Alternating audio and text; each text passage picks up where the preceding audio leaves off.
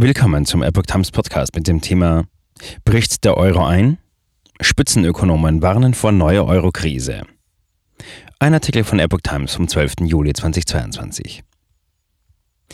Mehrere Spitzenökonomen warnen vor einem erneuten Aufflammen der Euro-Krise. Putin würde sich über einen Zusammenbruch des Euro und politische Instabilität in der EU sicher freuen, sagte der Wirtschaftsweise Achim Truger den Zeitungen der Funke Mediengruppe.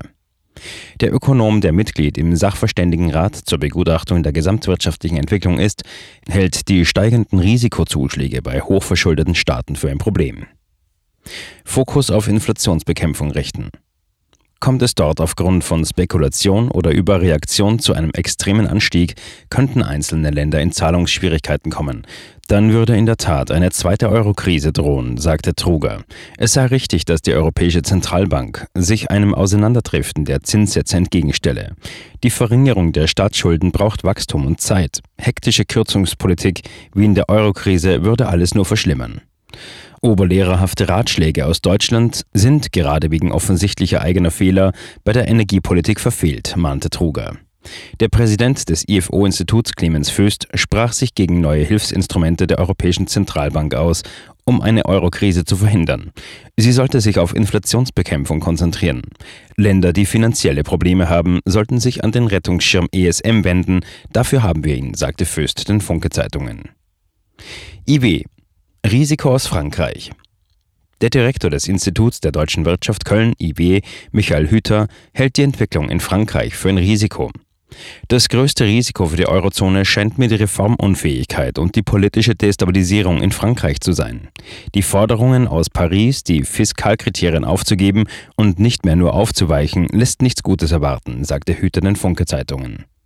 Der IW-Chef betonte, dass durch den Wiederaufbauplan der Europäischen Union die Bedingungen in der Eurozone Mitte des Jahrzehnts deutlich stabiler sein sollten. Auch die Bankbilanzen wurden entlastet und die Staatsverschuldung in den Südländern in der Fristigkeit verlängert, sagte Hüter. IMK Risiko aus Italien André Watt, Referatsleiter für europäische Wirtschaftspolitik am Institut für Makroökonomie EMK der arbeitnehmernahen Hans-Böckler-Stiftung, hält Italien für das größte Risiko einer neuen Eurokrise. Die größte Gefahr geht eindeutig von Italien aus, wegen der Kombination von niedrigem Wirtschaftswachstum, hohen Spreads und hoher Verschuldung, sowohl im Verhältnis zum nationalen BIP wie absolut im Vergleich der Mitgliedsländer, sagte Watz den Funke-Zeitungen. In der gegenwärtigen Situation sei ein Aufflammen der Eurokrise nicht auszuschließen, so Watt.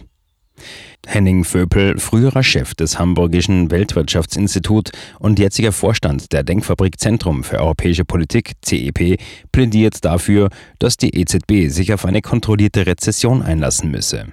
Das Ziel einer globalen koordinierten Politik müsse eine solche Rezession sein, in der sich die Weltwirtschaft an die Angebotsschocks anpassen kann und die Zentralbanken zugleich die Inflation bekämpfen können, sagte Vöpel den Funke Zeitungen.